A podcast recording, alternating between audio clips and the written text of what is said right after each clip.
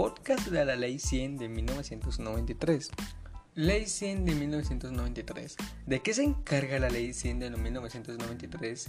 Esta ley se encarga de reclutar y reorganizar entidades relacionadas con la salud.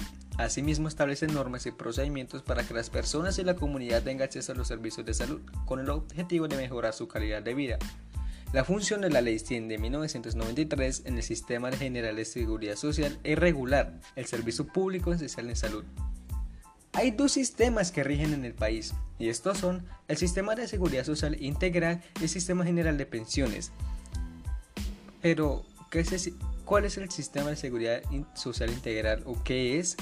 Esto es el conjunto armónico de entidades públicas y privadas, normas y procedimientos está conformado con los regímenes generales establecidos para la pensión, salud, riesgo profesionales y los servicios sociales complementarios que se definen en la presente ley.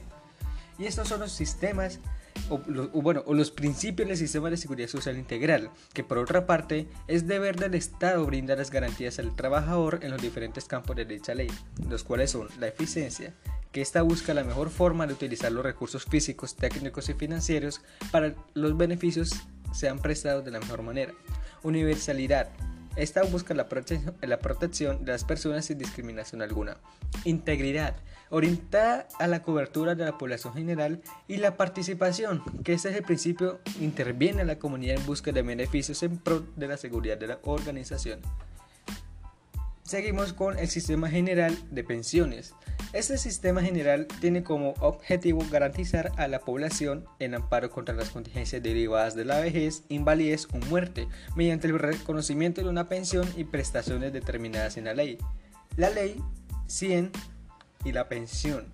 Esta ley 100 con la pensión define que la pensión es vitalicia siempre y cuando se cumplan con las condiciones estipuladas. El valor de la pensión depende del tiempo acumulado y el salario base de cotizaciones. El afiliado en los fondos de pensiones no tiene una cuenta individual, sino un número de semanas cotizadas. ¿Y cómo funciona este sistema de pensiones aquí en Colombia? Funciona así. Tiene dos formas de funcionar, el sistema de pensiones voluntarias y con primas medias. Las primas medias las realizan las empresas cuando afilian a los empleados o un fondo y es ahí donde depositan las cantidades para la pensión y cesantías.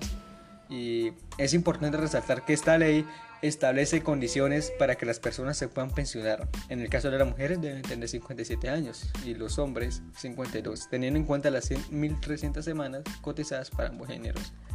¿Y cuáles son los beneficios de la ley 100 de 1993? Este régimen de ahorro individual posee varias características que, que es importante para conocer, las que son A la persona debe tener un ahorro individual. B. El valor de la pensión que la persona retirará es el valor del capital ahorrado. Y C. Los ahorros para la pensión dependen de la variación económica que se tenga.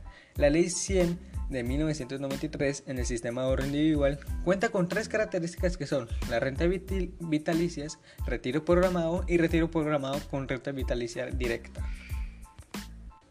Mi opinión sobre la Ley 100 de 1993 es que tiene muy buenas cosas, ya sea por el sistema general de pensión y ya sea por el sistema de seguridad social integral. Pero esto lo puedo decir yo. Pero quién quita que otras personas lo vean diferente.